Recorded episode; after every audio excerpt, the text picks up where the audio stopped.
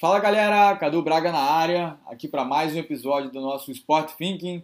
Sejam bem-vindos a esse nosso espaço que dá voz e vez aos principais stakeholders né, do esporte e do entretenimento, visando cocriação, inovação, né, uh, com o objetivo de tornar essa nossa indústria cada vez mais profissional. E hoje eu tenho aqui um convidado muito especial, Renato Marcília, uh, jornalista e economista, e que uh, foi árbitro de futebol há muitos anos, chegou é, à FIFA apitando Copas do Mundo. Ele vai contar um pouquinho para a gente nessa nossa timeline, né, de como foi todo esse processo e também depois né, na visão midiática enquanto é, comentarista esportivo na TV Globo durante muitos anos. Renato, seja bem-vindo. Boa tarde, amigos. Boa tarde, Cadu. É um prazer falar com vocês. E estou me apresentando, né? Você já deu um, deu um spoiler. É, sou o Renato Marcília, ex-árbitro da FIFA, apitei a Copa do Mundo dos Estados Unidos em 1994, apitei dois campeonatos mundiais sub-20, Portugal e Austrália, várias Copas Sul-América, é, Copas Libertadores da América, né? Aqui na América do Sul, é, na América Central também, a chamada Copa Ouro que eles têm lá. E, posteriormente, ao abandonar a arbitragem em 1994, eu fui para a TV Globo, onde trabalhei é, por, por, mais de 20 anos. Trabalhei até o final de 2018. Posteriormente, agora, nos últimos meses, no último Campeonato Paulista, eu comentei para a TV Record. Tenho os direitos do Paulistão até 2025. É, já no final parte, digamos assim, de, como comentarista esportivo, do meu período, é, eu fiz o curso da Fundação Getúlio Vargas de gestão de esportes, gestão estratégica, né, de gestão executiva de esportes, chamado FIFA CIES, que é um curso homologado pela FIFA é, com conteúdo do CIES, que é o Centro de Estudos de Neuchâtel, é, na Suíça. E, terminado o curso, através do Pedro Trengross, que é o coordenador, eu fui convidado para ser professor do curso e hoje eu sou professor da disciplina de Gestão Estratégica de Esportes e Estratégia de Patrocínio. É a minha atividade hoje, digamos assim, diária, nesse curso online é, do, do FIFA CIES. São 16 FIFAs CIES no mundo. No Brasil, ele, ele é oportunizado aos alunos através da Fundação Getúlio Vargas. Bacana. Carreira super é, multifuncional, né, Renato? Passando por diversos é, pontos de análise, né? não só agora na, na uma carreira acadêmica, é, carreira de campo no esporte e também pelo lado de mídia. Agora, conta, talvez só, seja... Só uma coisa, só um pouquinho te interrompendo, é que talvez muita gente não sabe, não saiba, mas a minha origem esportiva, ela vem do basquete, não é do futebol. Eu, eu joguei basquete, tempo, aí fui ser árbitro de basquete, cheguei a árbitro internacional, quadro internacional da FIBA de basquete, apitei a final dos Jogos Pan-Americanos dos Estados Unidos, do, é, no Porto Rico, em 1979, entre Estados Unidos e Cuba, no feminino. E a minha época do basquete de, de arbitragem era o tempo do Marcel, Oscar, Rio Rubens, Sim. Geral, Adilson, é, Fausto, Marquinhos. É, essa foi a, minha turma, digamos assim, que eu acompanhei como árbitro de basquete. Posteriormente, eu fiz o curso de árbitro de futebol é, em 1980 e aí eu fiz a migração do basquete para o futebol. Bacana. E era justamente sobre essa, sobre essa, é, era nesse exatamente nesse tema que a gente ia entrar aqui para entender um pouco como é que se deu, né, a sua entrada na no, no ramo, né, da arbitragem. Como é que foi esse processo? Como é que você decidiu ser árbitro, Renato? Quando eu entrei, quando eu Universidade Federal do Rio Grande do Sul, é, eu já não tinha mais tempo para treinar como jogador de basquete. E aí, então, sábados de tarde, eu, eu ia no, no ginásio do União, da Sojipa, do Petrópolis, do clube, para me encontrar com os amigos. E lá tinha jogos das categorias menores, chamavam, né? Juvenil, infantil, 12, 14 anos, 16. E faltou árbitro um dia lá. E aí eu um dos uh, delegados da Federação de Basquete lá me falou, pô, Renato, vem aqui você apitar, não, se jogasse basquete, tem um detalhe específico, né? No basquete, se você não sabe a regra, você não consegue praticar o esporte. Aham. É fundamental, é fundamental. Futebol, Claro. 99% dos jogadores de futebol não conhecem regra. Sim. No basquete, se você não conhece, você não joga. Cometer uma infração, uma violação atrás da outra. Então, as regras eu conhecia. Entrei, fui lá, pintei um jogo, daí no outro sábado tem mais um, dois, até que o diretor de árbitros lá me convidou para fazer o curso. Bacana. Eu fiz, o- é isso em 1970, eu fiz o curso em 1971, já estava cuidando do Campeonato Brasileiro Infantil. Em 74 eu passei a árbitro internacional da FIBA. Legal. Bacana. E foi essa, digamos assim, resumidamente, a minha carreira. Tem vários é, feminino, masculino, é, de basquete. Aham. A final dos Jogos Pan-Americanos em 79 e depois em 80 eu migrei para o futebol. Fiz o curso de arbitragem na Bacana. De Futebol, migrei para o futebol. Isso em 1980 em 86 eu fui a árbitro, aspirante à FIFA. Em 89 eu entrei no quadro da FIFA. E, e qual foi o teu maior desafio ao longo da carreira? É, você, naturalmente, né, entrando assim quase que é, por acaso no futebol, né, depois de todas essas suas primeiras experiências, imaginava apitar jogos de Copa do Mundo, Renato? Qual foi assim o teu o jogo mais marcante para você ou um, um, um fato interessante da, da tua carreira como árbitro? Bem, é, é difícil. Você projeta, você tem objetivo. Tinha sido árbitro internacional de basquete. Então, eu projetava ser um árbitro de futebol conhecido. À medida que as coisas foram acontecendo, Aham, você começa a, a- a aumentar o seu, nível, seu próprio nível de exigência. Né? Bom, perfeito. cheguei a árbitro da primeira divisão, agora eu quero ser árbitro nacional. Bom, chego a Sim. nacional, bom, agora eu vou lutar para ser aspirante à FIFA. Aquela Aí escadinha. existe o quadro aspirante, hoje não existe mais. Sim, É, enfim, você começa a se cobrar. verdade. Tinha chegado no ponto mais alto da carreira como árbitro de basquete. Bacana. À medida que chegou aspirante, bom, agora eu quero chegar na FIFA. Sim, sim, claro. Agora não em uma Copa do Mundo. Um degrauzinho por dia, né, Renato? Muito interessante. E, e e acontece, e a chance é quase de uma só, no máximo. O Sim. jogador de futebol vai uma Copa com 20 anos, vai com 20, com 24, 28, com 32. O futebol não. É, ele tem limite de idade, normalmente vai para uma Copa com 37, 38, 39, para 40, 41, aliás. É, aí você tem uma chance só, se não vai naquela, na, na seguinte você já não tem mais, estourou o limite de idade. Né? Então a minha chance era aquela, era de 94 que eu me esforcei, eh, trabalhei, me dediquei para ir nessa Copa do Mundo. Quando eu, eu entrei na FIFA, vislumbrei essa possibilidade de apitar o Campeonato Mundial.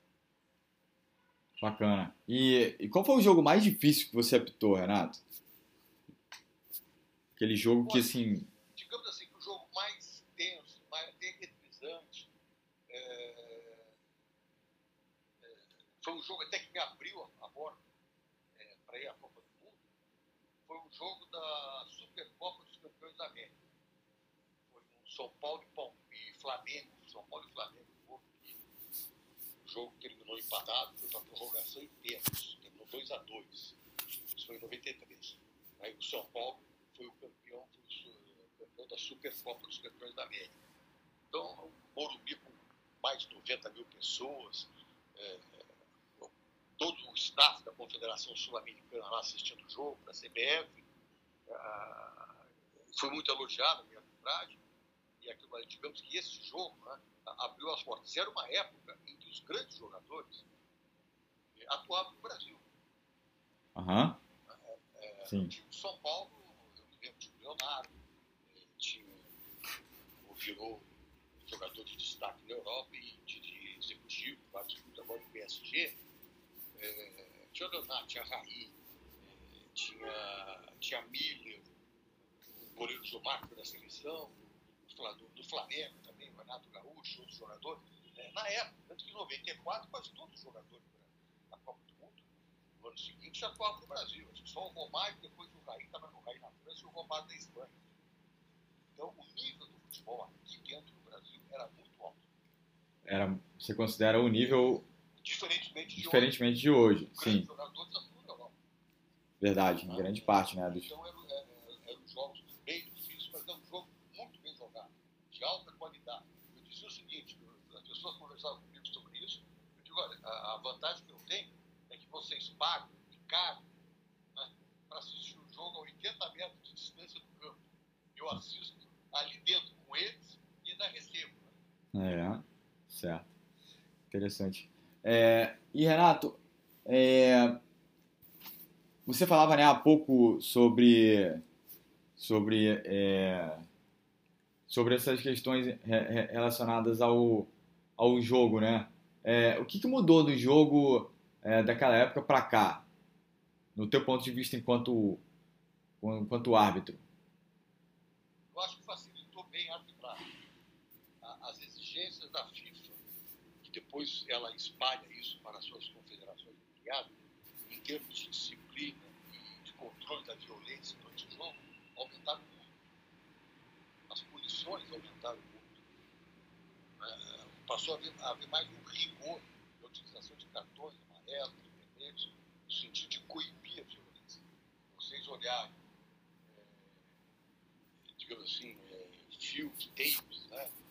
reprises de jogos daquela época, 3, 4, é, para hoje, os, os jogos hoje são bem mais tranquilos.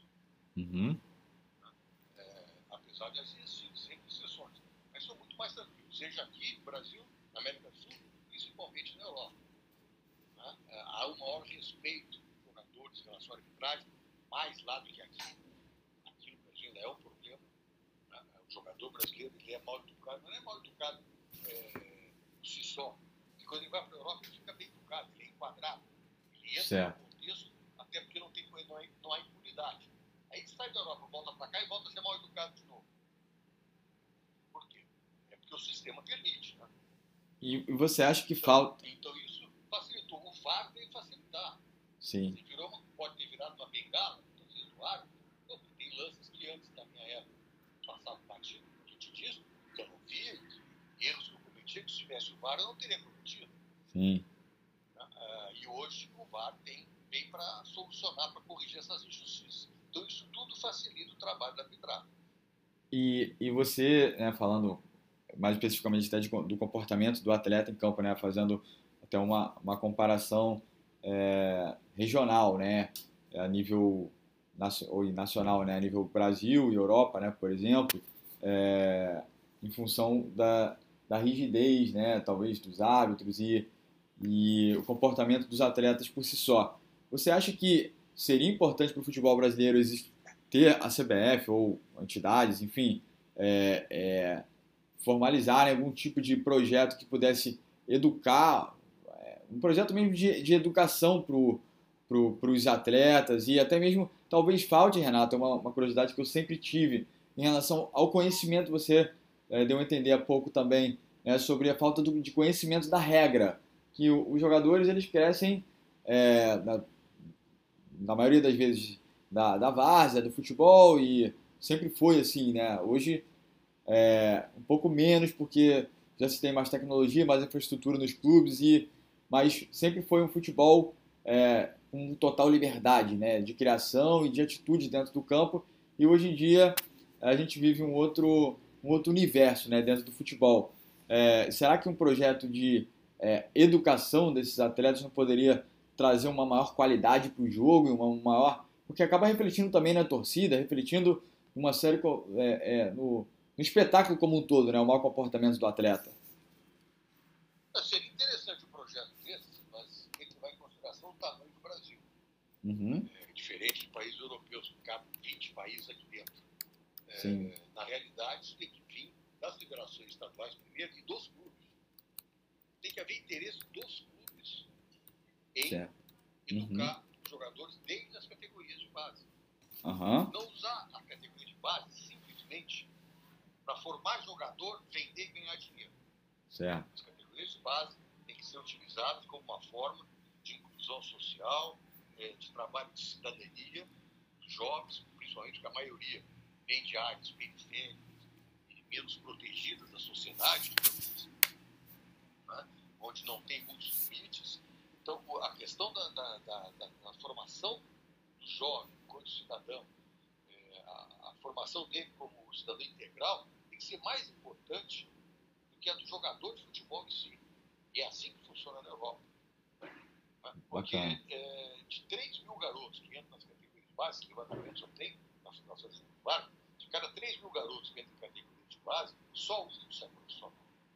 Sim, só um. E aí você pega esses universos juntos, vai dar uns 200 ou 300, 90% ganha até um salário mínimo. Sim, é uma realidade. Então o futebol acaba sendo uma fábrica de ilusões, o futuro é muito grande. Então se o garoto tem que estudar, é, quem vai chegar com 17, 18, então vai ser jogador, ele tem que dar seguimento na sua vida.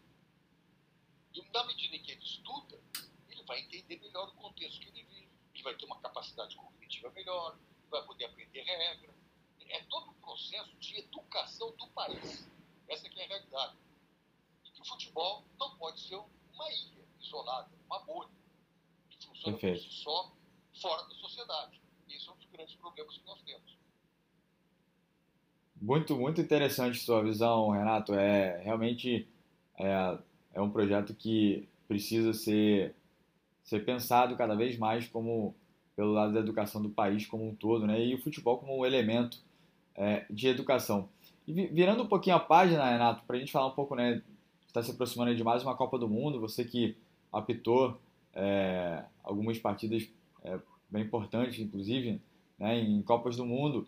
É, a gente tem esse ano uma, algumas das novidades, né, do aumento das substituições de 3 para 5, agora são 26 jogadores é, convocados, é, o número maior de atletas no banco, é, e, tem, e tem também né, outras é, alterações que estão sendo testadas ainda pela FIFA, que claro, ainda não estão em vigor, mas que é o lateral com pé, é, o tempo cronometrado em 30 minutos, ou aquele cartão amarelo é, parecido com o futsal que o jogador pode sair e voltar, né? Ficou cinco minutos fora, enfim.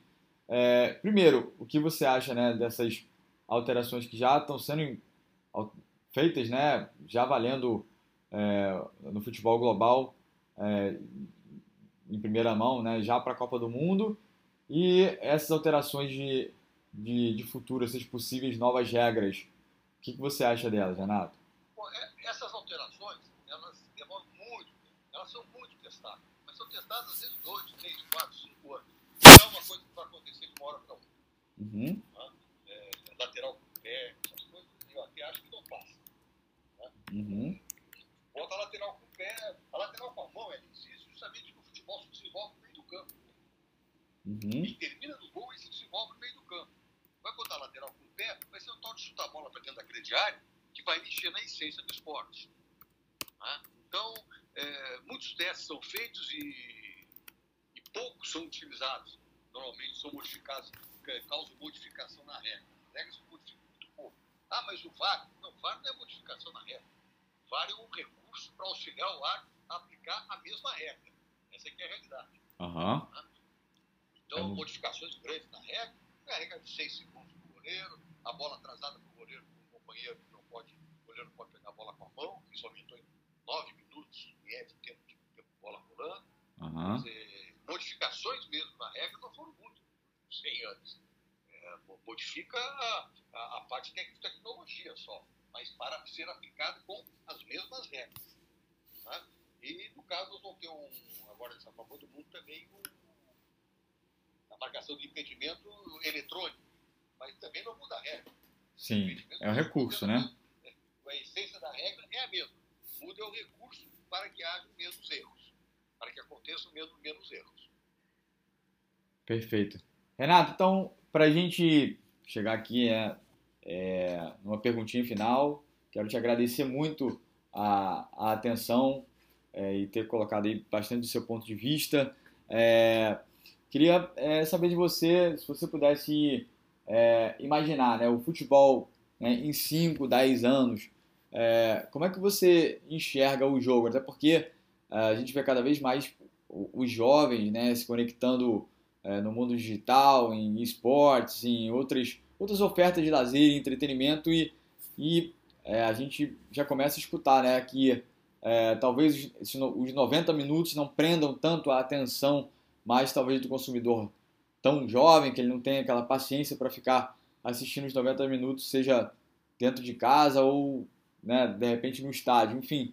É, como é que você vê o futebol do futuro, é, através, obviamente, né, de talvez tecnologia, ou mesmo o que, que poderia ser feito a nível de regra que você acha que caberia no jogo, é, dentro de um contexto, sem, né, falando até mesmo como você comentou, né, que você não muda é, o jogo, mas muda o recurso, muda a, re, muda a regra, mas, enfim, é, como é que você imagina o futebol nos próximos anos?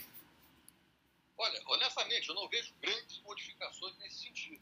Claro, toda essa parte do garoto, do filho, jovem, ele está sempre, ele está fazendo duas, coisas ao mesmo tempo. A gente discute muito também na disciplina de estratégia de patrocínio. Isso envolve patrocínios das grandes, claro. é, dos grandes eventos esportivos, né? Sim. É, mas isso também vale para o voleibol, o basquete. Você vê que no vôlei do basquete tem a questão do tempo, tempo técnico, e aí pode entrar mais patrocínio que no jogo de futebol, que não pode estar parando toda hora. Uhum. O, esporte, é um, o futebol é um esporte diferente nesse sentido. A mecânica do futebol é diferente de outros esportes. Esses outros esportes, ele para, começa, para, começa, isso e não quebra o ritmo do jogo. Uhum. O futebol, se você fica no para, começa, para, começa, quebra todo o ritmo, perde a graça do espetáculo. Quanto Uhum. mais tempo a bola estiver rolando, melhor o futebol. A mecânica do esporte é diferente. A mecânica do esporte é, não permite grandes inovações nesse sentido pra, pra, para que o esporte não perca sua essência. É, hoje já se reclama quando o jogo para e tem dois minutos de lá ver no, na, no monitor uma decisão do VAR. Agora, tu imagina ficar parando, começando, parando, começando para atender patrocinador, enfim, para criar situações como o futebol americano, também é outro esporte que para, começa, para, começa, né? Uhum. Nesse aspecto, infelizmente, nessa área, o futebol nosso não vai mudar, não tem como mudar muito. Porque a essência do jogo é dele sempre fluir com a maior naturalidade possível. Não parar, parar o mínimo possível. Certo. Mas é só mais uma então para a gente pegar só um pouquinho do seu gancho, Renato, né? Para evitar esse esse para e recomeça, para e recomeça. Será que é, a- gente pode ver nos próximos anos alguma regra que talvez é, tenha assim um, um bloqueio, né, de, de um, um número de faltas, é, algum, algum tiro livre por, por número de faltas, alguma coisa que é, evite que tenha esse número alto de faltas que é, acabam promovendo esse ano e para, Renato? Mas o número alto de faltas é aqui na América do Sul. Na Europa o número é bem mais baixo. Uhum, Se joga mais. Se preocupa mais em jogar futebol, preocupa mais com o espetáculo, né? é, do que querer enganar o árbitro, como acontece aqui. uhum, É, ou seja, o que, que se pode fazer para evitar esse número, limitar o número de faltas? Já se fez, já se testou isso. Uhum. Não funcionou. Já se testou que a partir do momento, determinado número de faltas, se cobrava um tiro livre direto ali da altura da, da meia-lua da grande área. Ora, o que, que aconteceu? Até no Campeonato Paulista, há muitos anos atrás. O que, que acontecia? A bola ia sempre para o jogador mais técnico, de melhor qualidade. E esse jogador ficava driblando o tempo inteiro para receber falta. uhum, para cair dentro da área. Somatório de faltas, que eram seis faltas, e bateu com um tiro livre direto. Ou Uhum, seja, tirou de novo a essência do esporte, que é o esporte coletivo. sim, Para virar um esporte individual, um jogador de qualidade e tenta resolver o problema através da cobrança de tiros livres. certo. Tá? Vê como não é simples as, as coisas. É, a gente é, não, faz isso que melhora, faz aquilo que melhora. Não, tem que ser testado. E muitas coisas que a gente pensa que poderiam melhorar já foram testadas. Já Uhum, foram testadas ali, de impedimento do meio do campo para a linha da grande área, já foi testado no Mundial Sub-17 na Itália, não funcionou. Não é? É, enfim, a FIFA faz, a International Board né, sim, faz muitos testes. E a gente não está nem sabendo muitas vezes. Ou melhor, Uhum. eu sei, eu estou eu tô, eu tô dentro desse ramo, mas o público, de uma forma geral, não sabe. Tá? E que esses testes estão, estão errados e nem vão adiante. O processo é abortado. Sim, Então não é uma coisa simplesmente, ó, vamos fazer isso que vai melhorar. Não, vai melhorar por quê? Olha a, a certeza que você, você tem que vai melhorar mudando a linha de impedimento, ou mudando o número de voltas, ou batendo a lateral com o pé. É só imaginação, tudo vai do ser. Tem é que haver testes, e testes é, exaustivos. Não pode ser duas, três partidas. É, uma, é duas, três, quatro temporadas, muitas vezes, num campeonato inteiro. A FIFA utiliza nas ligas inferiores na Europa. Bacana. Bela aula, Renato Marcília. Quero agradecer muito a tua participação aqui no Sport Think. Seja bem-vindo, seja bem-vindo a essa nossa é, família aqui de inovação no esporte, para a gente estar discutindo cada vez mais temas como esse, né, precisam ir para a mesa e até para dar conhecimento cada vez mais a, ao público geral que é apaixonado pelo esporte. Renato, muito obrigado, seja bem-vindo. Sempre é, compartilhe, comente e, enfim, quero agradecer muito e boa sorte na sua, na sua carreira, na, nos seus próximos desafios profissionais. Muito obrigado, Cadu, obrigado a todos por é, compartilhar comigo esses momentos e eu fico à disposição permanentemente quando achar que, é, que eu posso de alguma forma contribuir, eu estou à disposição para conversar com vocês. Obrigado, Renato. Tudo de bom para você. Um abraço.